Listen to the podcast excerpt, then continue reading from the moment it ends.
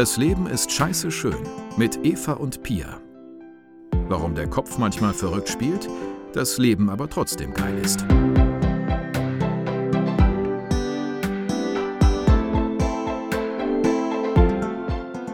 Hallo ihr Lieben und herzlich willkommen zu einer neuen Folge Das Leben ist scheiße schön. Viel zu lange ist es her und wir möchten uns deshalb bei denjenigen von euch, die uns nicht bei Instagram folgen und deshalb zwischendurch nicht auf dem Laufenden gehalten wurden, ganz doll entschuldigen, dass ihr so lange warten musstet. Grund dafür war, dass bei mir das Schicksal zugeschlagen hat und ich einige Zeit brauchte, mein Leben wieder zu ordnen. Und ihr wisst ja, wir machen den Podcast in unserer Freizeit und da war einfach nicht genug Zeit übrig, um dem Podcast die Aufmerksamkeit zu widmen, die wir ihm eigentlich gerne schenken. Aber heute geht es weiter und ab jetzt hört ihr uns jeweils am ersten Samstag im Monat. Dadurch, dass unsere Leben inzwischen ganz schön trubelig geworden sind mit kleinen Kindern und beruflichen Herausforderungen und so weiter, haben wir gesagt, lieber machen wir das einmal im Monat und können dann verlässlich euch immer eine neue Folge hochladen, als dass sich dann immer wieder mal ungeplante Pausen einschieben. Also ab jetzt immer jeder erste Samstag im Monat wird scheiße schön. Das können wir versprechen. Vor der geführten Meditation der letzten Folge hatten wir ja das Thema Hormone und Psyche. Ein riesiges Thema, was wir natürlich nur anschneiden konnten. Heute geht es in diesem ganzen Universum Hormone weiter, denn die heutige Folge dreht sich um die postpartale Depression, also die Depression, die viele Frauen erleiden, nachdem ein Kind geboren wurde. In der Folge selbst bin ich gar nicht zu hören. Wir haben in den kommenden Monaten einige ExpertInnen-Folgen für euch aufgenommen und uns dafür so ein bisschen aufgeteilt. Und in der heutigen Folge hört ihr Pia im Gespräch mit einer Hebamme, die sich mit dem Thema viel besser auskennt als wir beide, die bisher noch nicht eine postpartale Depression erleiden mussten. Wir kennen aber viele Leidensgeschichten aus unserem Umfeld und wir finden, dieses Thema ist wichtig. Es wird noch immer viel zu wenig darüber gesprochen und das hindert viele Frauen daran, früh zu erkennen, was los ist und die Hilfe zu bekommen, die sie verdient haben. Und deshalb hoffe ich, dass die heutige Folge ein bisschen zur Aufklärung beiträgt und ganz viel Neues für euch bereithält. Wir hören uns dann beim nächsten Mal wieder. Bis dann, eure Eva.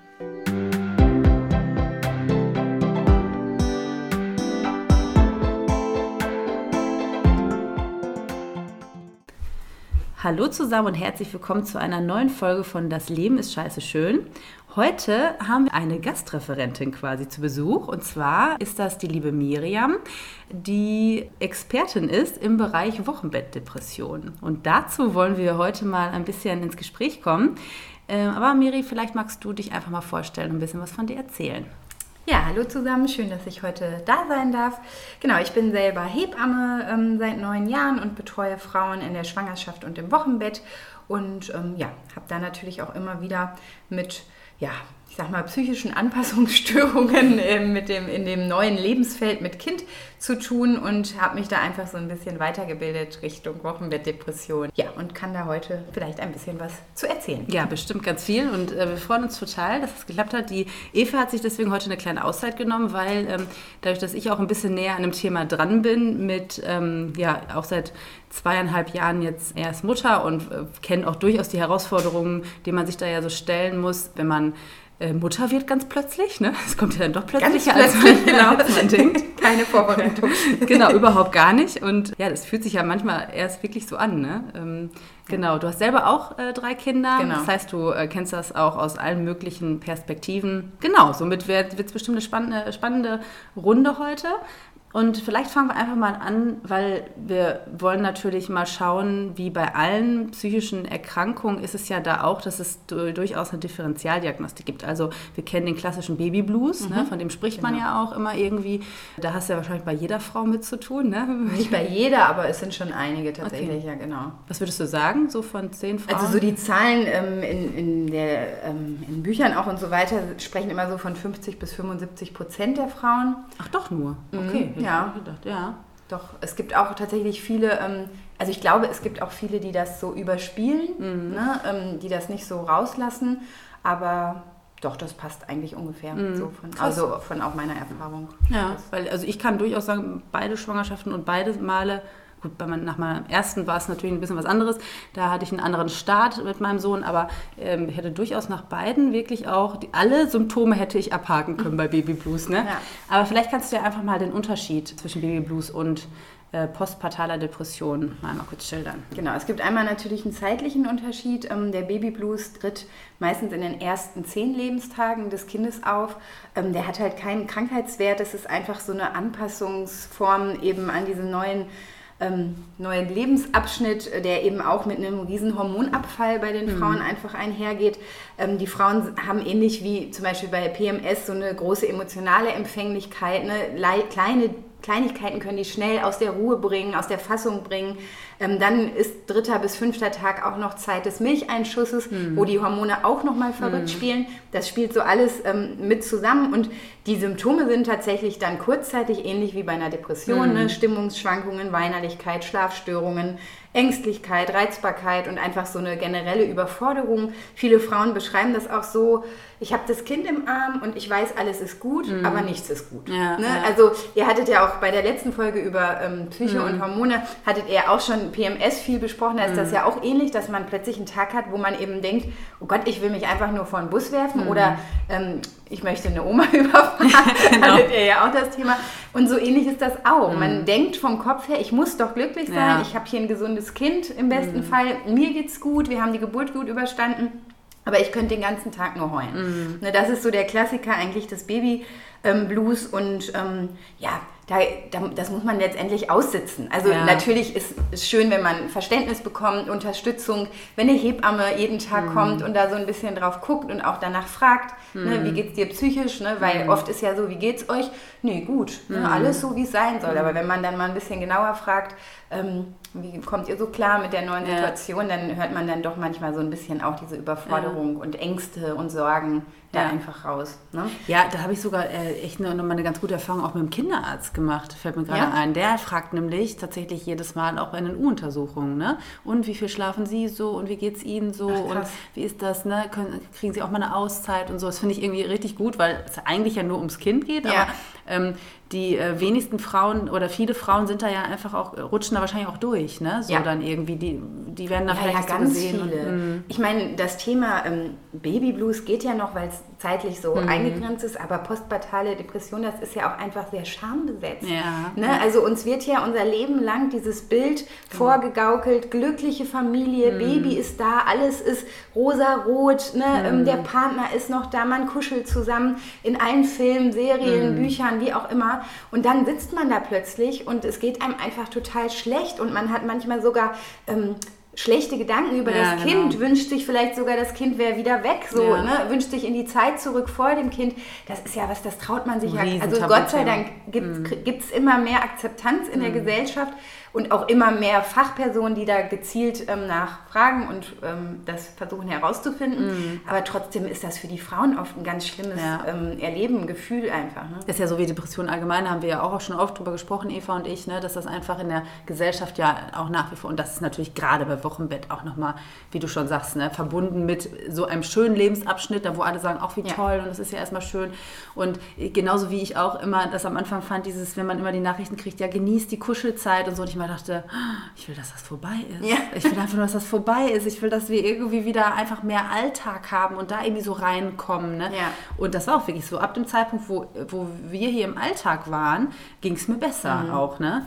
Ja, deswegen ähm, ist das wahrscheinlich noch mehr verpönt. Wenn du dann noch so viele Nachrichten bekommst und so und so viel guten Zuspruch ja. und du dann sagen musst, mir geht es da eigentlich gar nicht gut mit und ja. ich genieße das eigentlich gar nicht. Ja. Das ist, das ist schon schwierig.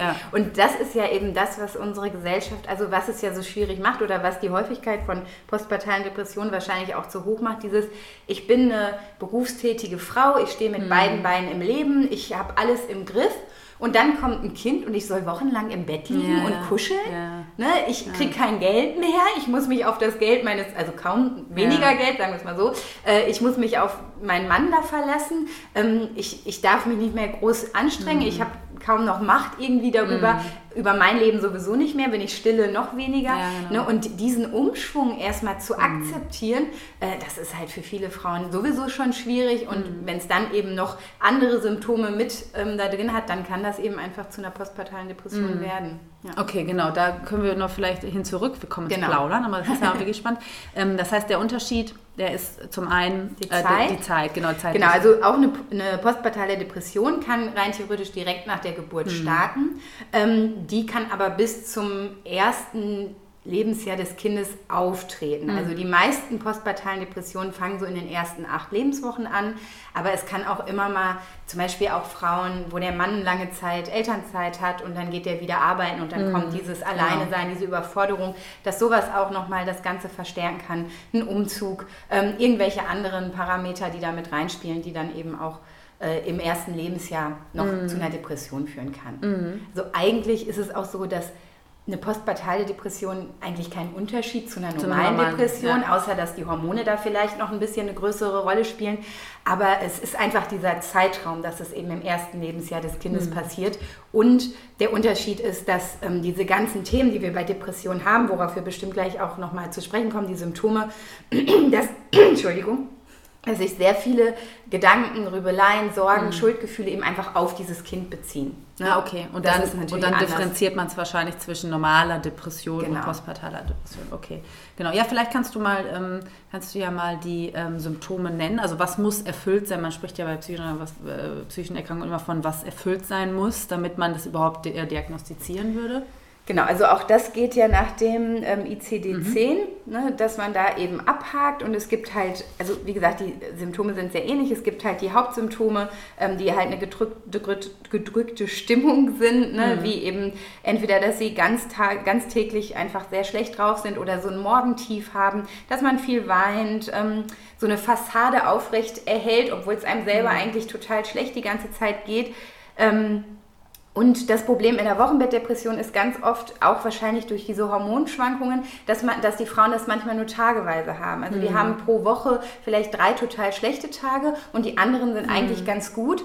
Und ähm, dann schieben die das immer auf andere Sachen. Ne? Mhm. Also dann sagen die, ach ja gut, die Nacht war auch total beschissen. Klar, dass ich heute einen schlechten Tag habe oder ach ja, gestern war so viel, mhm. wir waren noch einkaufen. Ne? Klar, dass es uns heute nicht so gut geht. Mhm. Und dadurch verzögert sich diese... Ähm, Diagnosestellung ja. einfach total, ne? Mhm. weil die Frauen lange das einfach kompensieren. Ne? Ja, man also, schiebt das wahrscheinlich auch noch lange auf die neue Lebens genau. Lebensform. Ne? Ja. So, es fehlt vielleicht der Job auch ein bisschen, irgendwie die Bestätigung dadurch und man muss sich neu einfinden und so. Ne? Mhm. Genau.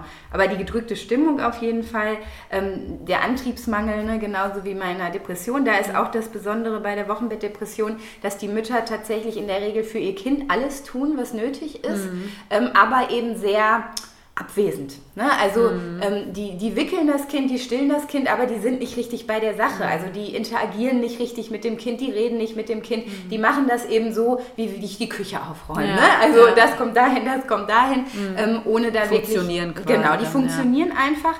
Ähm, aber sich selber können sie nicht gut versorgen. Ne? Also mhm. sie haben keine Kraft dann mehr, um äh, selber für sich zu sorgen. Das fällt dann halt einfach weg, ne, dass die zum Beispiel mehrere Tage ungeduscht sind oder eben nichts essen, mhm. ähm, weil sie einfach gar, gar nicht die Kraft haben, sich was zubereiten. Ne? Das mhm. kann einfach dann tatsächlich der Fall sein ja, ein Interessensverlust und eine Freudlosigkeit, ne, dass die überhaupt mhm. gar nicht mehr mhm. Interesse haben, andere Leute zu treffen, mit denen zu sprechen, nicht rausgehen wollen.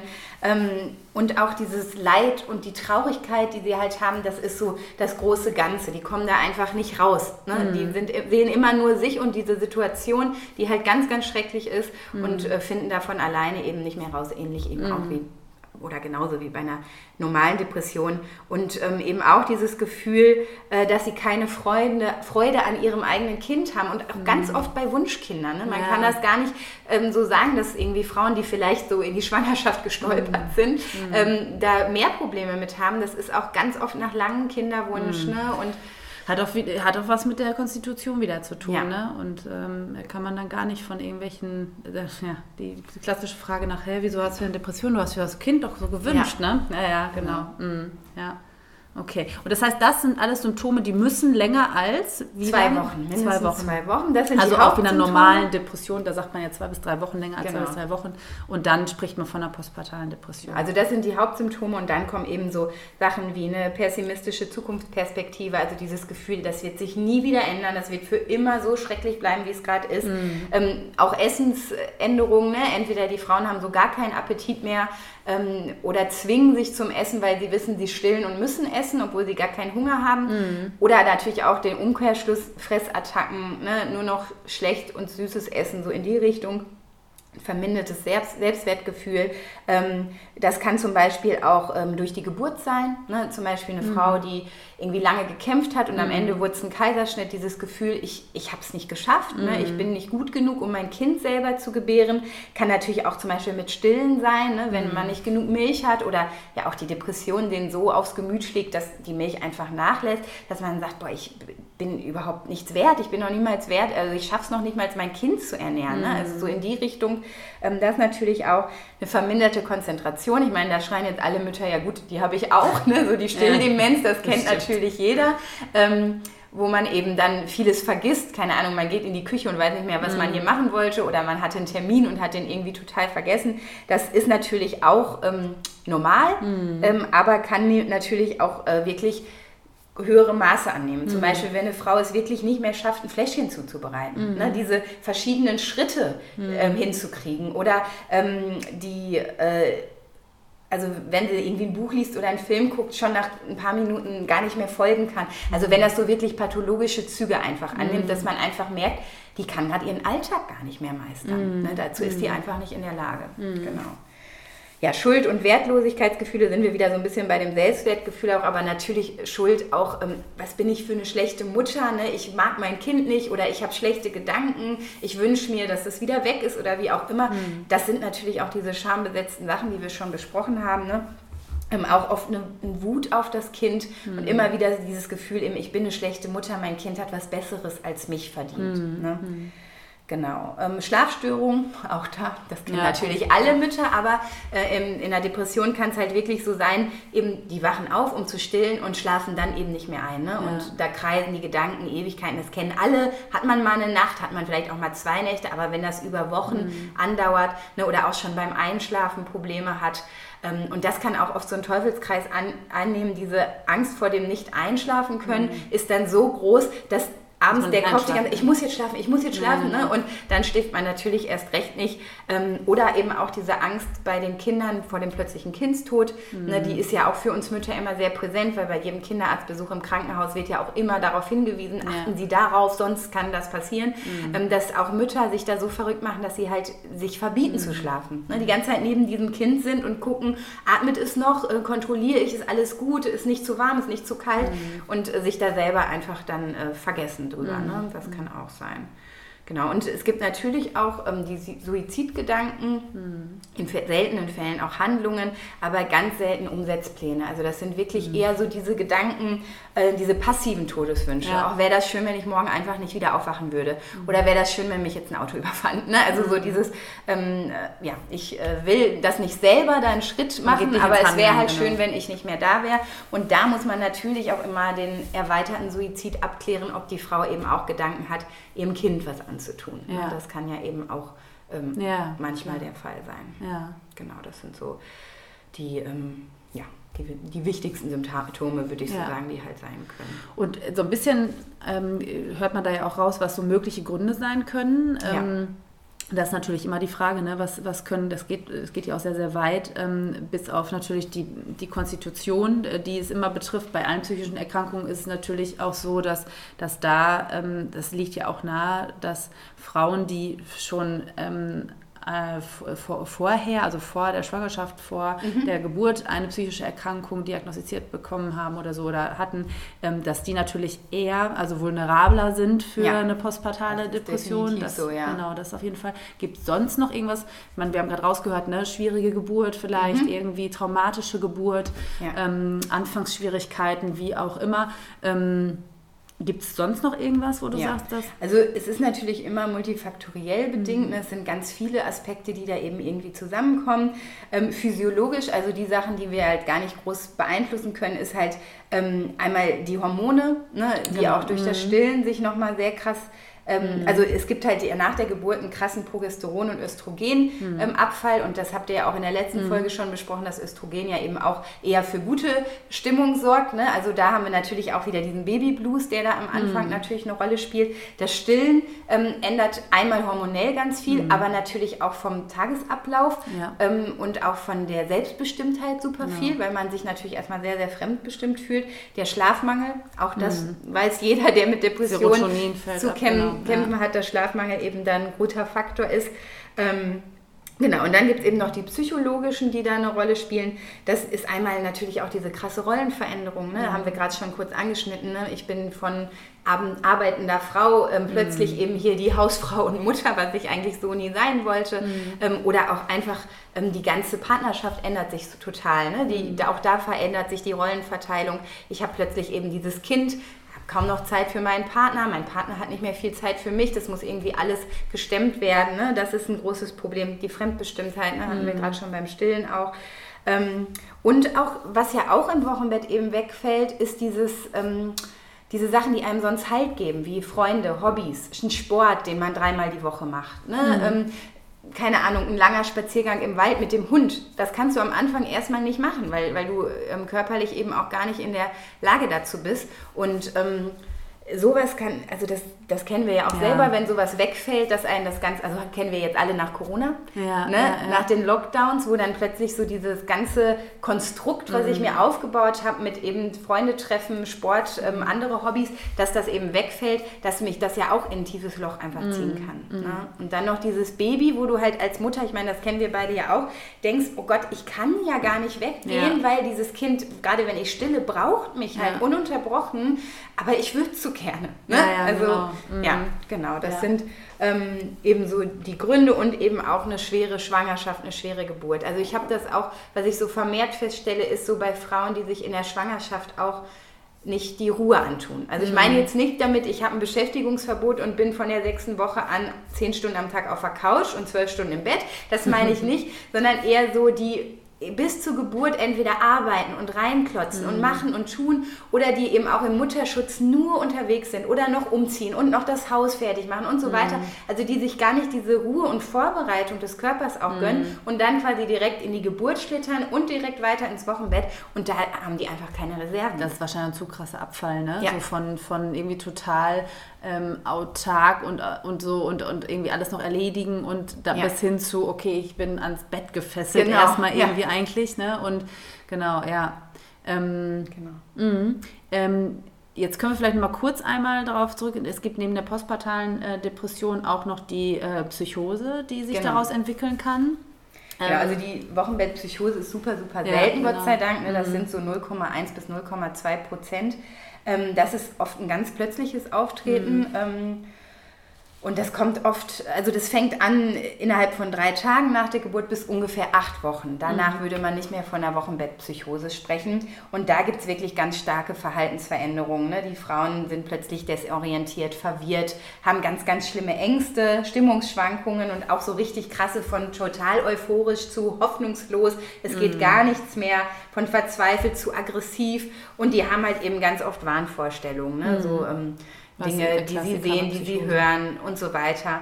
Ähm, und das ist auf jeden Fall eine ganz klar behandlungsbedürftige Erkrankung. Ne? Ja, also, darüber brauchen wir, glaube ich, auch nicht diskutieren. Dass, da geht es auch nicht, wir kommen ja gleich auch nochmal dazu, was kann man tun. Ne? Ja. Aber ich glaube, da ist es ganz klar, ja, das muss das ähm, sowohl stationär, stationär ähm, medikamentös behandelt genau, werden. das ja. muss auf jeden Fall. Aber ist ja Gott sei Dank selten. Wir wollten es nur mal einmal, glaube ich, genau, erwähnen, dass das, das, ne, gibt. das gibt es auch, genau, aber Gott sei Dank, wie gesagt, nicht, ja. nicht Hast du wahrscheinlich auch noch nicht erlebt. Nee. Also ich kenne eine Geschichte mm. ne, von einer Hebammenfreundin, ähm, mm. wo eine Freundin das hatte. Ähm, auch ganz grausame Geschichte irgendwie, ist am Ende alles gut gegangen. Ne? Okay. Ne? Aber ich habe es selber tatsächlich noch nicht erlebt. Ja, okay. Gut. Ähm, ja, wie, ähm, was würdest du sagen, ähm, was, also was, ähm, was würdest du jetzt in deiner Rolle als Hebamme sagen, was würdest du Müttern raten? Oder fangen wir vielleicht dabei an, kann man es vorbeugen? Das habe ich mhm. nämlich gerade schon so gedacht. Ähm, ne, ich selbst habe gerade nochmal für mich überlegt, irgendwie, ja, und man schlittert da ja auch wirklich rein ja. in dieses Muttersein und du bist neun Monate schwanger und man könnte meinen, na gut, du hast ein bisschen Zeit, dich vorzubereiten, aber trotzdem ist es so, dass ähm, auch ich das Gefühl hatte, in, in der Vorbereitung, ich habe einen Geburtsvorbereitungskurs gemacht, ich habe ne, hier und da, ich habe vielleicht was gelesen, ich habe mich mit anderen Müttern, ich kenne ja auch andere Mütter, ja. ne, ich kenne andere Geschichten, aber trotzdem ist es so, dass es dich irgendwie kalt erwischt. Mhm. Ne? Ja, und, ist ähm, auf jeden Fall so. Genau, und da ist die Frage, also was, was kann man tun einfach, ja. ne? Irgendwie, was würdest du sagen? Also man kann es natürlich nicht vollkommen ähm, vermeiden, ne? mhm. wenn es da irgendwie so eine Konstitution gibt oder eine Vorgeschichte oder halt auch die Geburt kann ich ja nicht beeinflussen, wie ja. die letztendlich abläuft. Aber was, glaube ich, wirklich hilft, ist ähm, eine gute Vorbereitung. Mhm. Also ich empfehle allen Frauen einen Geburtsvorbereitungskurs mhm. zu machen, auch den Zweit- oder Drittgebärenden, um mhm. sich einfach auch nochmal darauf zu besinnen und auch nochmal zu erinnern, wie war das denn eigentlich im Wochenbett ja. damals. Ne?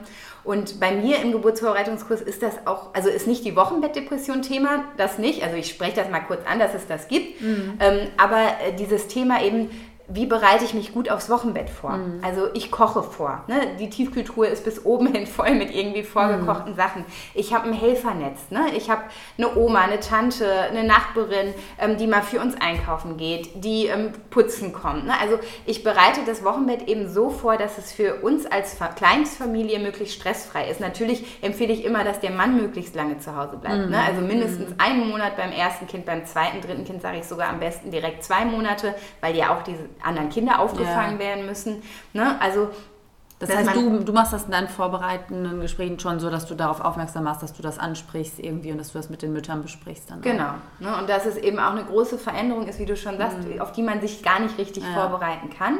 Ne? Also auch ich als Hebamme, ich weiß noch, in meiner ersten Schwangerschaft haben ja. meine Frauen immer gesagt, ach wie gut, dass du weißt, was da auf dich zukommt. Wo ich gedacht habe, so ein nee. Quatsch. Ja. Nur weil ich mal eine Stunde am Tag hier bin und euch ein bisschen ein paar Tipps gebe, weiß ich doch nicht, was das bedeutet. Mhm. 24 Stunden, sieben Tage die Woche für so ein kleines Wesen. Selbst wenn man es erzählt bekommt, ist ja. es einfach so. Du weißt es nicht, wenn du es selbst dann erlebst, ist es ganz anderes. Ja. Ne? Und diese Fremdbestimmtheit, die kennen wir halt in der Gesellschaft, wie wir heute aufwachsen, nicht. Ne, wir, mhm. wir wachsen sehr selbstbestimmt auf. Wir lernen das von klein auf, oder so soll es ja mittlerweile eben sein, ne, dass die Kinder eben ähm, lernen, äh, ich kann, bin selbstwirksam, mhm. ich kann für mich selber sprechen. Mhm. Und dann kommt da so ein Wesen, was manchmal alle ein bis zwei Stunden unsere Brust haben will. Mhm. Und wir haben überhaupt keine Chance, aus diesem Teufelskreis irgendwie rauszukommen. Ja. Ne? Ja. Genau, also darauf bereite ich auf jeden Fall vor. Und das ist natürlich auch bei mir im Wochenbettthema. Also jetzt nicht so, äh, hast du eine Wochenbettdepression? ja. ne, das nicht. Aber dass ich halt immer wieder genau nachfrage, wie geht's dir denn? Ja, ja die ja. Blutung ist noch gut. Nee, das meine ich nicht. Wie, ähm, wie fühlst du dich als Mutter? Ne? Wie fühlst du dich mit dem Kind? Und ähm, das, also das gerade natürlich, wenn so Ansätze kommen in die Richtung, mm. ähm, frage ich nochmal genauer nach ne? Mhm. und gucke dann mm. eben, wie es, ähm, ja, wie ich das so einschätze. Ähm, was ich da auch nochmal als Ergänzung gerade gedacht habe, ist ähm, ein Stillvorbereitungskurs ja. Stillkurs irgendwie auch schon, ähm, also auch einfach, weil ne, das ja auch, du sagtest nochmal, es kann ja auch nochmal ein möglicher Grund sein, so Schwierigkeiten damit, also wenn man stillen möchte, ist das, glaube ich, echt auch nochmal eine gute Sache. Ähm, ich hatte Glück, dass ich irgendwie zweimal keine Schwierigkeiten hatte. Ähm, das weiß ich auch wirklich sehr zu schätzen, weil ich irgendwie weiß oder mitkriege, auch wie viele Frauen einfach irgendwie erstmal eine schlechte Hebamme haben. also wirklich, ne? Ja. Ja, ja. Ähm, die, wirklich eine schlechte Hebamme, ähm, die, äh, die einfach entweder gar nicht auftaucht oder halt komisch brät und irgendwie ähm, so. Und dann ist es natürlich cool, wenn man selber schon die Kompetenz hat, da auch wissen, mhm. zu wissen, ne? auch schon im Krankenhaus. Im Krankenhaus fängt das ja schon an. Dann, genau, muss man ja schon ganz woanders anfangen. Im Krankenhaus fängt das ja an, dass man bezüglich Stillen richtig schlecht beraten mhm. wird. Ich war zweimal, in, ich war zwei verschiedenen Krankenhäusern und ich habe ähm, zweimal war, war, ich richtig schlecht beraten. Ja, also das, ja das ist leider so. Ja. Also das kommt natürlich hinzu. Das ist halt auch in meinen Geburtsvorbereitungskursen, dass ich da ganz, also vor allem für diese ersten drei Tage eben ganz klar aufkläre, worauf achtet ihr, was ist wichtig, was mhm. ist nicht wichtig, was macht ihr auf keinen Fall. Ja. Ne? Ähm, und dann geht das natürlich im Wochenbett weiter, dass ich einfach jeden Tag ja in den ersten Tagen auch komme und gucke mhm. und gucke, wie das Kind an die Brust geht und so weiter. Ja, aber einfach ähm, sich das nochmal klar zu machen. Also mhm. wir bieten bei uns in der Praxis jetzt auch tatsächlich neu ähm, so Stillvorbereitungskurse an mit einer Stillberaterin.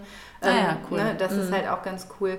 Ja, und was natürlich auch ein riesen oft ähm, fehlt, also jetzt nicht Richtung postpartale Depression, aber dieses Entlassen am dritten Tag. Wir haben schon drüber gesprochen, am dritten Tag beginnt halt oft der Milcheinschuss und halt dieser dieser Hormonabfall ist auch so super krass, dass der Babyblues oft zwischen dem dritten und fünften Tag eben startet und die Frauen werden am dritten Tag eben nach der ah, U2 okay. entlassen und das ist oft schon so ein Tag, den wollen die einfach aus dem Kalender streichen. Ne? Da ist die U2, da ist die Abschlussuntersuchung, dann müssen die die Sachen packen. Jetzt zu Corona-Zeiten darf der Mann dann manchmal noch nicht mal ja. reinkommen, um die abzuholen und so weiter und so fort. Ne, das ist natürlich auch was. Also ich empfehle den Frauen tatsächlich immer, geht so schnell wie möglich nach Hause, am besten ambulant. Da hat man noch äh, Power vom mhm. ganzen Adrenalin nach der Geburt und kann dann gut Stimmt. nach Hause fahren und kann sich da eben kann da wirklich ankommen und. Ja, vor allem, wir müssen ja wirklich darüber sprechen, jetzt gerade zu Corona-Zeiten ist es ja auch nochmal schwer, wird es den Frauen ja auch nochmal schwerer gemacht. Ja. Ne? Da wird, wird ja an, an die PatientInnen in Krankenhäusern ja als allerletztes gedacht ja. eigentlich. Ne? Das habe ich ja auch nochmal gedacht, irgendwie, ähm, weil ich ja auch zu Corona-Zeiten empfunden habe, irgendwie, das ist schon auch, kann auch schön sein, weil man dann einfach seine Ruhe hat, ja.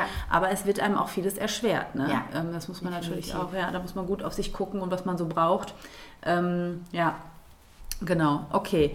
Wie, ähm, wie ist es, also äh, Stichwort präpartale Depression, ähm, vielleicht magst du dazu mal eben kurz was sagen. Genau, es gibt eben auch die Schwangerschaftsdepression, aber da muss man eben ganz klar sagen, dass die auch teilweise hormonbedingt ist, aber eigentlich sehr ähnlich wie, wie eine normale Depression ähm, und einfach nur in der Schwangerschaft auftritt. Mhm. Ne? Das kann natürlich auch einfach oft mit diesen ähm, Änderungen, gerade wenn eine Frau zum Beispiel ein Beschäftigungsverbot ja. kriegt oder eben trotz der Schwangerschaft viel arbeiten muss und alles mhm. irgendwie nicht so läuft, wie sie will oder eben auch schlechte Nachrichten in der Schwangerschaft. Da können einfach viele Auslöser einfach sein, die die präpartale äh, Depression auslösen. Ähm, die würde man aber ähnlich behandeln wie eine normale Depression, außer dass man natürlich nochmal auf die, wenn man es medikamentös behandeln muss, natürlich guckt, dass die ähm, Medikamente stillfreundlich sind. Mm, genau. mm, okay. Äh, nicht stillfreundlich, sondern schwangerschaftsfreundlich. so. Stillfreundlich natürlich auch. Aber. Womit wir vielleicht dann äh, schon dabei sind, äh, wie, wie kann man helfen, wie kann man Hilfe bekommen, wo kann man Hilfe bekommen, was kann man tun? Also was würdest du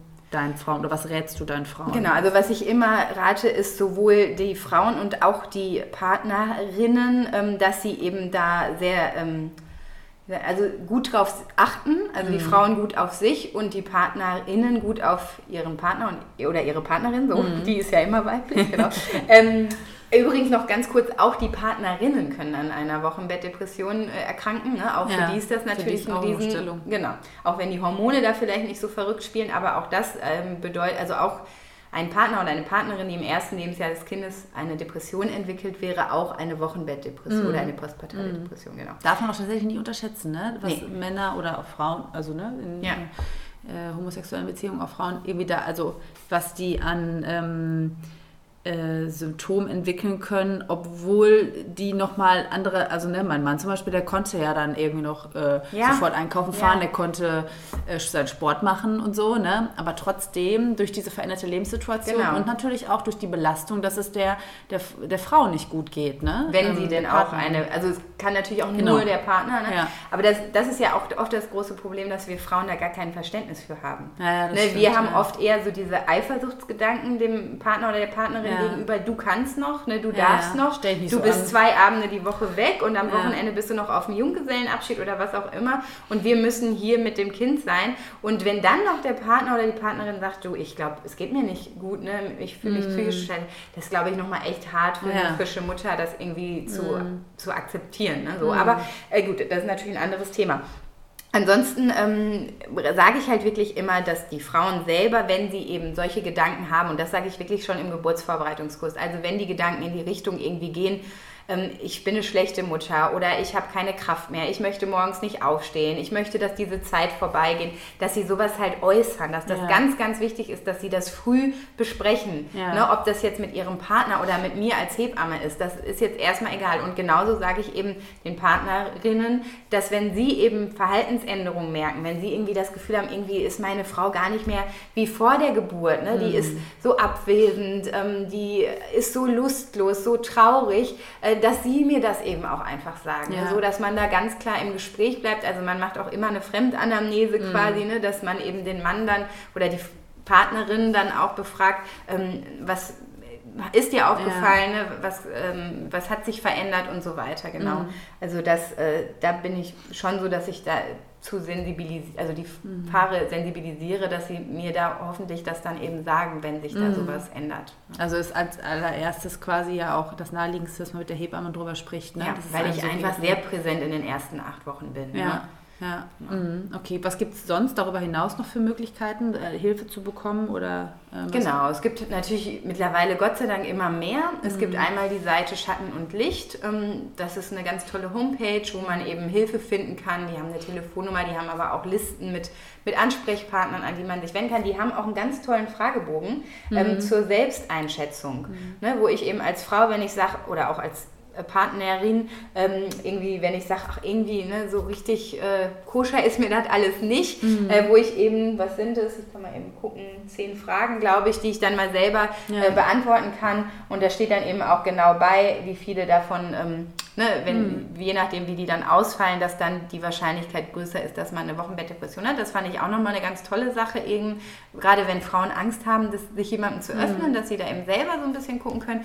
Und dann gibt es halt immer mehr ähm, sowohl ambulante Angebote wie eben auch stationäre Angebote, eigentlich mittlerweile in allen größeren Städten. Ich kann ja jetzt hier nicht, also für wo wir ja. leben, bringt ja jetzt den äh, Podcast. Aber ich glaube, Schatten, Schatten, und Licht ähm, hat er auch, glaube ich, ähm, äh, da kann man sich, glaube ich, auch wirklich nur ja. gut erkundigen. Ne? Da packen wir euch übrigens auch ähm, die Internet, also die Adresse in die Show Notes, damit ihr Bescheid wisst. Genau. genau ja. Dann gibt es auch immer mehr ähm, so Flyer oder Broschüren, die eben beim Frauenarzt, in der mhm. Hebammenpraxis, beim Kinderarzt auch ausliegen. Ne? Irgendwie, mhm. ja, Trauer, trotz Babyglück, sowas in die mhm. Richtung, ne, wo dann auch eben nochmal für diese Stadt oder für ähm, ja, diese Region einfach dann Hilfsangebote drinstehen, die mhm. man eben wahrnehmen kann. Ne? Es gibt ähm, Genau, und äh, es ist natürlich sinnvoll, da sich erstmal an so eine Stelle zu wenden. Ich hatte jetzt witzigerweise in Anführungszeichen noch letzte Woche auch Kontakt mit einer ambulanten Therapiestelle hier in mhm. der Nähe, weil ich eine Frau habe, die im Wochenbett jetzt unter Ängsten leidet.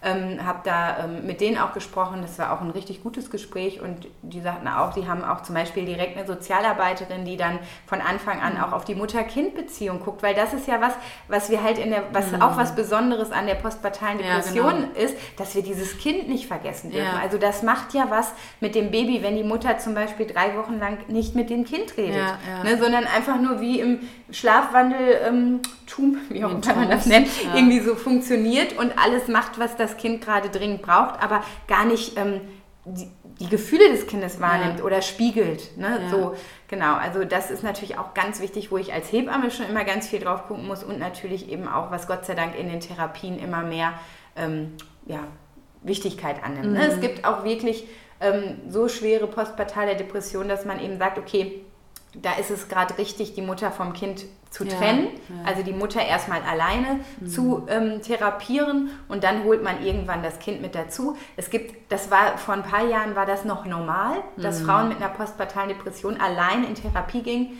Jetzt gibt es Gott sei Dank immer mehr ähm, mhm. Krankenhäuser, ähm, wo die Babys mitkommen dürfen. Das nimmt ganz vielen Frauen auch die Angst. Ne? Mhm. Weil auch wenn sie diese Gedanken haben, ist die Vorstellung, sich mehrere Wochen von dem Kind zu trennen, für die auch eine unglaublich schlimme mhm. Vorstellung, ne, die es mhm. eigentlich noch schlimmer macht. Und für das Kind macht das ja auch sehr viel, wenn die plötzlich wochenlang vom Vater, von der Oma, von der mhm. Tante ähm, betreut werden und eben nicht mehr ja. von der eigenen Mutter. Ne? Ich glaube, da ist auch wieder der, der Schlüssel. Ich hab, wir haben das öfter mal schon hier auch erwähnt und äh, werden da auch nochmal eine extra Folge zu machen, ähm, Eva und ich, aber das ist ähm, die Selbsthilfegruppe. Ne? Das ist ja, natürlich da auch nochmal genau. groß. Also ich bin damit auch nicht alleine. Mir, es gibt äh, andere Frauen, die, die, äh, ne, die genau die gleichen Gedanken haben wie ich oder denen es äh, genauso geht wie mir. Ähm, das ist natürlich da vielleicht auch nochmal noch mal mehr, also mehr Wert im therapeutischen Prozess als bei einer normalen Depression. Ja, einfach ne? durch diese Schambesetzung. Genau. Also ja. das ist auch super, super wichtig, diesen Frauen am Anfang im Erstgespräch oder ich auch schon als Hebamme einfach ganz klar zu sagen, das ist eine Krankheit, mhm. du bist keine schlechte Mutter, das haben 10 bis 15 Prozent der Frauen, ne? das ist was, was relativ häufig vorkommt und das ist behandelbar, ja. ne? weil die Frauen ja wirklich, also was die in, innen drin auch mit sich durch, also was die mhm. durchmachen, einfach diese ganzen Gedanken, mhm. ich bin schlecht, ich äh, bin nichts wert und so, ne, dass man denen diese Angst direkt nimmt ne? und da mhm. eben sagt, ich bin jetzt hier und ich nehme dich an die Hand und wir gucken jetzt zusammen, was brauchst du, wie können wir dir helfen, ja. weil dazu das habt ihr ja auch schon oft in euren Folgen erwähnt, dazu haben die ja gar keine Kraft zu sagen, ich rufe da jetzt fünf verschiedene Therapeuten ja, an, genau. bis ich da jemanden finde. Das Gute an der ähm, postparteilen Depression ist eben, dass du relativ kurzfristig wirklich diese Angebote mhm. annehmen kannst, weil es ja einfach was ist, wo du nicht sagen kannst, ja in einem Jahr kommen ja, wir jetzt mal genau. zur Therapie. Ne? so. Genau. Ähm, Genau, und äh, da geht es natürlich dann noch weiter. Da muss man dann natürlich gut gucken bei schwerem Verlauf, ne? wie du schon sagtest, ob man dann auch nochmal ähm, stationär ne? genau. irgendwie ein Angebot ja. findet. Also das ist natürlich jetzt auch äh, wieder was, was, was auf die jeweilige Person zugeschnitten werden muss, ne? so wie auch ähm, Psychopharmaka oder so. Ne? Genau, also ist auf jeden Fall ein Thema. Ne? Mhm. Ähm, dass, äh, dass die Frauen eben auch medikamentös mhm. mit begleitet werden. Psychotherapie natürlich. Ähm, es gibt auch die Möglichkeit, ähm, Östrogensubstitution zu machen, wenn man eben wirklich herausfindet bei einem Hormonstatus, das liegt einfach wirklich an einem sehr niedrigen ah, Östrogenspiegel. Okay. Ne? Mhm. Dann würde man das natürlich erstmal versuchen, bevor man jetzt wirklich mit Antidepressivern arbeitet. Ähm, eventuell eben eine stationäre Aufnahme und natürlich von Anfang an wirklich einfach eine gute Aufklärung ähm, und na, die, diese, was ich gerade schon gesagt habe, diese Entlastung von Schuldgefühlen. Ja. Ne? Es ist nicht deine Schuld, du kannst da nichts für. Ne, und auch die Entlastung ja auch im Alltag. Ne? Also ich habe nochmal gedacht, genau. das ist auch wieder nicht zu unterschätzen. Ich glaube, es war unsere erste Folge irgendwie, ähm, hilf, äh, was können Angehörige, ja. Angeh ne, Angehörige tun. Und da ist es ja so, dass das Netzwerk da auch wirklich super genau. wichtig ist. Und das ist, ist ne? natürlich ne? auch was, was ich als Hebamme eben mhm. mitmachen kann, dass ich eben genau. sage, und wir gucken jetzt, dass wir eine Haushaltshilfe für dich mhm, über die mhm, Krankenkasse genau. kriegen. Das geht natürlich immer erst nach der Diagnose, aber ja. dann bin ich halt oft Region näher, sagt man das so, also von, vom Ort her näher an den Frauen dran, als, also wir wohnen jetzt ja in einer Kleinstadt, da müssen die Frauen halt erstmal 30, 40 Kilometer fahren, mhm. um zur nächsten ähm, Ambulanz dazu kommen, Mutter-Kind-Ambulanz, ähm, dass ich einfach gucke, wo haben wir hier ähm, diese ja, Angebote, wie ja. kann ich helfen? Haben wir eine Mutter, die vielleicht zwar weiter weg wohnt, aber die vielleicht schon nicht mehr berufstätig ist, die wirklich mal für einen Monat kommen kann und hier unterstützen kann? Ne? Ähm, gibt es ältere Kinder, die man irgendwie unterbringen muss? Kann der Mann kurzfristig noch einen Monat Elternzeit nehmen? Also, dass man wirklich dieses Netzwerk einfach aufbaut und auch ich als Hebamme, bis man dann eben diesen Termin auch hat, dass man einfach ganz klar sagt, ich komme jetzt jeden Tag und wir telefonieren mhm. jeden Abend ne? und ich bin jetzt gerade hier für euch da, bis wir da eine Lösung gefunden haben, mhm. Wie es dir einfach besser geht. Ne? Und es gibt ja noch so, also es ist ja, muss man ja wirklich ja auch sehr äh, regional dann für sich schauen. Ne? Ähm, hier gibt es ja auch zum Beispiel diese Welcome ja. Moms. Welcome Moms? Ja, ne? Welcome Moms irgendwie oder so irgendwie. heißt das, ja, die, mm, die Familien unterstützen. Genau, die auch nochmal quasi ehrenamtlich, ne? Neben ja. Haushaltshilfe, das ja zusteht irgendwie auch, äh, kannst du das ja, äh, kannst du das dann auch ähm, äh, ja, irgendwie beantragen. Genau. Ich weiß gar nicht mehr, über welchen Verein das läuft, aber auf jeden Fall ist das so eine ehrenamtliche Geschichte. Das ja. habe ich bei einer Freundin mitgekriegt, die das äh, mal gemacht hat. Äh, oder die das, die das in Anspruch genommen hat, nachdem ihre Tochter geboren wurde. Die kam dann irgendwie einmal in der Woche und hat Einkäufe gemacht oder sowas, ja, glaube ich. Ne? Halt das, sowas, also genau. sowas kann da natürlich helfen. Man muss natürlich immer gucken, was braucht die Person jetzt und was kann wirklich unterstützen, was kann helfen. Gibt es noch andere Kinder, ältere ja. Kinder? Ne? Wer äh, kann der Mann irgendwie noch mal länger Urlaub nehmen? Kann er noch mal äh, länger ja, oder auch bei nehmen, Frauen, die zum Beispiel nach dem Mutterschutz schon wieder arbeiten, eben eine Krankschreibung ja. zu besorgen. Ne? Zu sagen, du musst jetzt nicht mehr arbeiten. Also diesen Stressfaktor kann ich dir schon mal nehmen. Genau. Das kann ich als Hebamme nicht, aber das macht natürlich jeder Frauenarzt, wenn ich auch kurz mit dem spreche, ne, dass ja. das Problem hier ist. Ähm, das geht auf jeden Fall auch, genau. Und ansonsten ist natürlich genau das Gleiche wie bei jeder Depression, dass natürlich auch eben Sportbewegung hilft, frische Luft ähm, viel Schlafen und Ruhe. Also sowas kann auch schon eine Hilfe sein, dass ich zum Beispiel einfach sage, pass auf, der Partner, die Partnerin, die schläft jetzt mal mehrere Nächte mit dem Kind im Gästezimmer und bringt dir das Kind wirklich nur zum Stillen. Ne? Mhm. Gerade bei Frauen, die eben schlecht schlafen können, weil sie Ängste haben, dass das Kind irgendwie nicht wieder aufwacht oder so. Ja. Ne? Also dass man auch da schon einfach anfängt. Oder eben ganz klar sagt, wir besorgen dir jetzt jemanden, der mittags drei Stunden kommt und du kannst dich wirklich einmal hinlegen mhm. und tief und fest schlafen und vielleicht in der Zeit pumpen wir sogar ab und geben die genau. Flasche, ne? Mhm. damit du einmal wirklich dieses Gefühl hast, ich muss mich jetzt gerade um nichts kümmern. Mhm. Also auch das ist natürlich schon wichtig. Ne? Mhm. Jemanden, der wirklich da dreimal am Tag was Gutes und Gesundes zu essen ja. hinstellt ne? und einfach sagt, hier, du brauchst dich nicht darum kümmern, du kannst das essen. Also dass ich da einfach ja. wirklich ähm, gucke, dass man da gute Unterstützung bekommt. Mhm. Ja. ja, okay. Ähm, fehlt sonst noch was? Würdest du sagen, was gibt's? Haben wir noch die irgendwas? Diagnose, da hatten wir ja. nur kurz über, die, ähm, über den ICD-10 ähm, ja. gesprochen. Ne? Ich hatte es immer zwischendurch schon kurz angereizt, eben, dass man natürlich mit der Patientin immer wieder offen spr spricht, verschiedene Fragen auch stellt und eben auch die Fremdanamnese. Mhm. Das kann der Partner, die Partnerin sein, das kann natürlich auch, wenn der Partner schon wieder arbeitet oder die Partnerin eine Oma sein oder so, die gerade mithilft, ne? Ähm, eine Schwester, wie auch immer, dass man da eben nochmal nachfragt.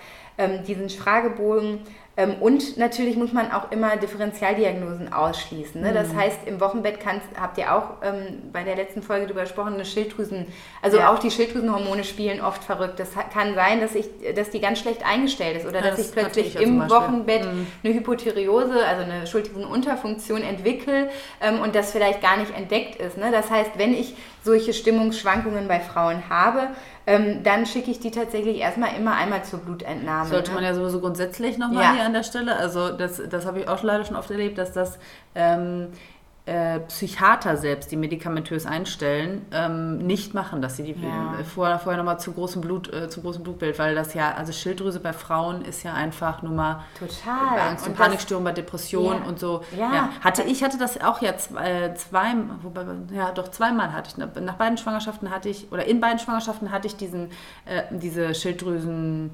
ähm, nee, in der ersten hatte ich diese Schilddrüsenunterfunktion und dann nachher diesen krassen Up- und ja. Downs mit der Schilddrüse. Das war ja richtig krass. Und das haben gar nicht mal so wenig Frauen. Nee, das, das, ist, ist richtig, tatsächlich ja. relativ häufig. Ja. Und was eben auch noch ähm, eine Möglichkeit ist, ist äh, die Stillpille. Also man ah, kann ja, schon stimmt. so sechs bis acht Wochen nach der Geburt anfangen, eben mit dieser Mini-Pille, nennt man die ja auch, ähm, zu verhüten. Das ist eine Gestagenpille und ähm, man muss immer gucken, ob die, der Start der Depression damit korreliert. Und dann ah. würde man auch erstmal diese Pille wieder absetzen, um zu gucken, ob es daran liegt. Ne? Auch, ah, auch sowas okay. muss man halt eben achten. Ja, ja genau. Ähm, mhm.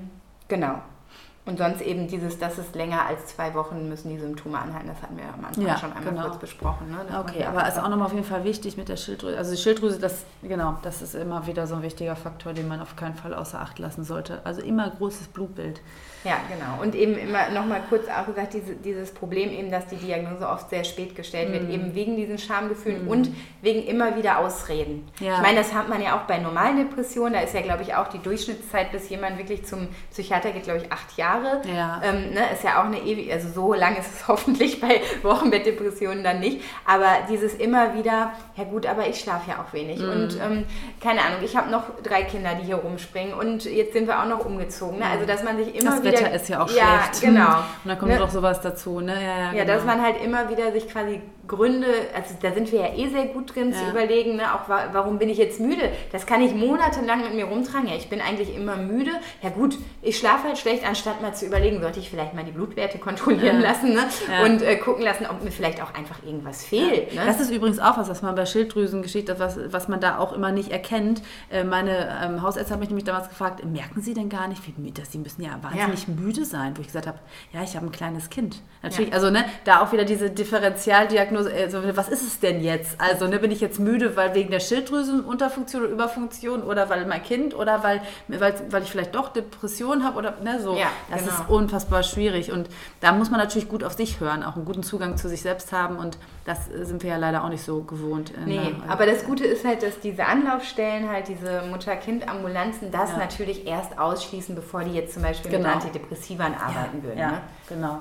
Ja. ja, da ist man dann, ja, ähm, vielleicht auch noch mal kurz, es gibt da irgendwie vom äh, Wuppertaler äh, Filmprojekt, ähm, die machen sowieso immer super viele gute ähm, äh, Filme, also mhm. Kurzfilme. Da gibt es nämlich auch noch ähm, ein, ein Infofilm, äh, heißt Trotz Baby depressiv. Mhm. Also falls, ähm, falls euch das draußen interessiert. Und da gibt es natürlich auch wieder massig Bücher, ne? Bücherempfehlungen irgendwie habe ich gesehen. Zum Beispiel, jetzt habe ich, einen, habe ich eine Empfehlung von Oskar, wie wird der jetzt ausgesprochen? Das ist die Frage, Seralach. Postpartale Erschöpfung heißt das. Wir sch äh, äh schreiben euch das nochmal in die Show Notes. Ähm, vielleicht hast du ja auch noch irgendwie ein paar ähm, Empfehlungen dazu, die wir auch nochmal mit ähm, rein ja, einführen genau. können. Ne? Da können wir dann ja, nochmal gucken. Genau. Ja, äh, ja, super spannendes Thema. Ich glaube, wir können wahrscheinlich jetzt noch irgendwie äh, ganz viel weiter quatschen. Mm. Gibt es noch was, was du was dir noch wichtig ist, was dir noch. Ähm, ich glaube, das Wichtigste ist halt einfach, dass die Frauen da gut auf sich hören. Ne? Ja. Und auch wenn sie denken, ja gut, ich bin ja auch müde oder ich habe schlecht geschlafen, dass man es eben trotzdem vielleicht der Hebamme einfach sagt. Mhm. Ne? Boah, ich fühle mich im Moment so erschöpft und so ausgelaugt, ähm, dass man da einfach eben guckt, woran liegt es denn. Ne? Mhm. Und da einfach wirklich im Gespräch bleibt. Auch wenn man vielleicht eine Hebamme hat, die da nicht so sensibilisiert ist oder nicht so nachfragt. Ich wollte ne? gerade sagen, also ich glaube, das würde ich nochmal gerne mit auf welche, weil ich einfach wirklich in letzter Zeit äh, höre, höre, wie viele, also oder was heißt in letzter Zeit, ähm, äh, immer wieder höre, wie viele Frauen einfach entweder gar keine Hebamme oder einfach eine mhm. unfassbar schlechte Hebamme haben. Also das muss man ja wirklich sagen, wie in allen Berufen gibt es einfach da auch schwarze Schafe. Im Moment finde ich sehr viele schwarze Schafe. Das mag ja, ja auch an der über viele Babys in deinem Genau, ja, das, mag, das mag wahrscheinlich daran liegen.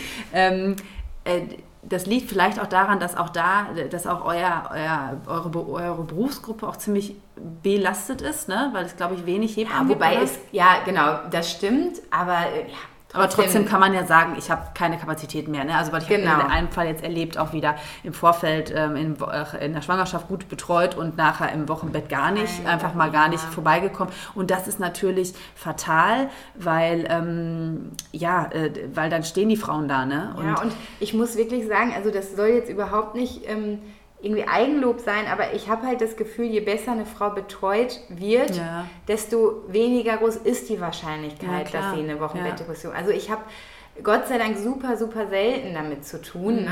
Mhm. Ne? Mich interessiert dieses Thema einfach total, aber äh, das ist wirklich so, dass ich da echt mhm. super selten mit zu tun habe und oft oder wenn dann oft auch erst, wenn ich da raus bin. Ne? Also, weil das ist natürlich hab zwar, ich bin zwar keine Therapeutin, aber eine Hebamme kann ja schon sowas genau. Psychologisches genau. auch ja, haben. Ich sitze da, ich höre zu. Du sagst ich, auch sowas wie, das ist normal. Ja, genau, ne? ich also habe Verständnis. Auch, genau. ne? Also gut, nach ja. drei Kindern ist das auch einfacher, da Verständnis zu haben, dass ich sage, boah, ich weiß genau, wie du dich fühlst nach Ich hatte das auch, Nacht, ist auch ne? immer ein genau. wichtiger Satz. Ja, ne? und mhm. es geht, kommt auch wieder eine bessere Nacht. Genau. So, ne? Ähm, also ich glaube, und wenn ihr kein gutes Verhältnis zu eurer Hebamme habt, dann ist sie ja nicht die einzige Ansprechpartnerin. Ja. Ne? Ich kann entweder bei Schatten und Licht anrufen, mhm. ich kann ähm, zum Frauenarzt gehen, ich kann zum Hausarzt gehen. Es gibt so viele Anlaufstellen, auch sowas wie ähm, Donum Vita, ähm, mhm andere Caritas und so weiter, die haben ja auch oft Schwangerschaftsberatung, aber wenn du da im Wochenbett anrufst und sagst, ja. boah, mir geht's total schlecht, ich brauche irgendwie eure Hilfe, dann, ähm, ja. ne, also dass ihr euch da einfach wirklich die Hilfe holt, weil ähm, Wochenbett und die erst, das erste Jahr mit eurem Kind ist zu kostbar, um mhm. das ähm, in einer Depression verstreichen zu lassen. Also ja. da ist einfach, finde ich, ganz wichtig, dass man da schnell irgendwie rausgeholt wird und ja. unterstützt wird, damit man dann auch wieder sagen kann, ja, und ähm, ich genieße das jetzt auch wieder mehr. Ne? Und das ist wirklich was, was ich Gott sei Dank sagen kann, dass eben die Frauen, die ich kenne mit postpartaler Depression, die im Nachhinein eben alle sagen, boah, das Kind ist für mich das Größte ne? und ich kann mir das gar nicht mehr vorstellen. Ich habe mittlerweile eine ganz, ganz tolle Beziehung zum Kind, auch wenn die in der Depression eben so Gedanken hatten wie, boah, ich mm. würde ich am liebsten gerade irgendwo zum Jugendamt mm. abgeben oder ne, mm. ähm, mich zurück in die Zeit vor dir wünschen. Ich meine, die Gedanken hat, glaube ich, jede Mutter ja, mal. Ne? Ich glaube, das die ja. hatte ich auch. Also ich weiß noch, wie ich nach meinem ersten Kind irgendwann so dachte, boah, was würde ich gerade für einen Tag Mutterschutz geben, ja. wo ich einfach das machen kann, wozu ich Lust habe. Ne? Ähm, Genau, aber wenn das natürlich überhand nimmt, über einen längeren Zeitraum immer wieder, dass man dann eben wirklich den Mund aufmacht und sich da mhm. die Hilfe und Unterstützung holt, die man braucht. Also gut für euch sorgen da draußen ne, und gut gucken, irgendwie, also wirklich auch diese Hebammen-Sache, die ist, die ist einfach wirklich wichtig, dass man sich schnell auf den Weg, ich meine, in manchen Städten sagt man ja tatsächlich ab positiven Schwangerschaftstest Würde ich am besten. überall so machen, ja. weil du kannst ja nicht zu früh sein. Nee, nee, genau. Ne? Also wenn ja. mich eine Frau anruft und sagt, ich habe heute einen positiven Schwangerschaftstest, dann sage ich, super, da habe ich noch Kapazitäten. Ja definitiv. Genau. Ne? Und ich muss manchmal Frauen in der siebten Woche absagen, mhm. weil die dann einfach zu spät sind. Und auch noch, wo ich auch noch Mut zu machen möchte, wirklich ist, wenn ihr ein Erstgespräch mit einer Hebamme habt und ihr merkt, es passt nicht, da stimmt die genau. Chemie nicht, das dass man dann eben auch ganz klar ja. sagt, okay, ich würde mir noch eine andere Hebamme angucken. Ja. Das kann sein, je nach Hebamme, dass man dieses Erstgespräch, das zweite Erstgespräch dann selber bezahlen muss, aber das ist es wert. Ne? Ja, also es ja. ist ganz wichtig, dass ihr euch bei eurer Hebamme und mit eurer Hebamme wohlfühlt und nicht sagt, ach Hauptsache ich habe überhaupt eine. Ne? Also da geht das Risiko wirklich ein und zur Not habt ihr die andere ja noch, wenn es jetzt... Ne? Genau, und das, da haben wir, da wisst ihr ja auch, dass Eva und ich immer dazu ähm, plädieren, auch immer weiter zu schauen, wenn man sich nicht wohlfühlt, mit, auch mit dem Therapeuten, mit einer Therapeutin und das gilt natürlich auf jeden Fall auch, weil das dafür ist die Begleitung zu wichtig, dafür ja. ist diese und zu intim, die genau. Zeit ist so intim, ja, ne? ja. und also wie oft sitze ich mit denen im Ehebett, ne? wenn die da gerade stillen irgendwie und die sind beide im, also die Familie ist noch im Schlafanzug. Ich auch mal denke, wie verrückt eigentlich, aber das ist so eine intime Zeit und wenn ich mich da als Frau mit der betreuen betreuenden Frau nicht wohlfühle, dann kann das, also dann hat diese psychische Ebene keinen ähm, kein Platz. Dann genau. ist es wirklich nur dieses, wie geht's dir? Ach gut, Blutung ist gut, ach ja, okay, Stillen klappt, ja, Kind wiegt so und so viel, ähm, ist rosig, vital, äh, Stuhlgang, Tschüss. ja, super ja. und ich bin wieder weg. Ja, ne? ja genau. Nee, das, äh, genau, ganz wichtig. Ähm, ja, ich, und ich glaube, wir haben jetzt einiges, einiges hier in die, in die Zeit gepackt und ähm, Genau, wir, äh, vielen, vielen Dank, dass du äh, dein Wissen mit uns geteilt hast und vielleicht äh, gibt es hier mal wieder eine Schnittstelle, wo du, wo du mal wieder mal gucken, vorbeischneiden ja. kannst. Genau. Ja, ihr Lieben, ähm, wir sind am Ende. Es war jetzt auch ähm, ein, äh, glaube ich, äh, gut gefüllt. Ähm, wir schreiben euch noch ein paar Infos in die Show Notes auf jeden Fall. Ähm, falls ihr Fragen habt, auch an Miriam. Schreibt uns gerne auch bei Instagram. Ähm, Scheiße schön Podcast. Und nächste Mal ist auf jeden Fall wieder Eva mit dabei. Ähm, und bis dahin wünschen wir euch eine gute Zeit. Äh, denkt daran, das Leben ist scheiße schön. Ciao Miri, danke dir. Haltet die Öhrchen steif.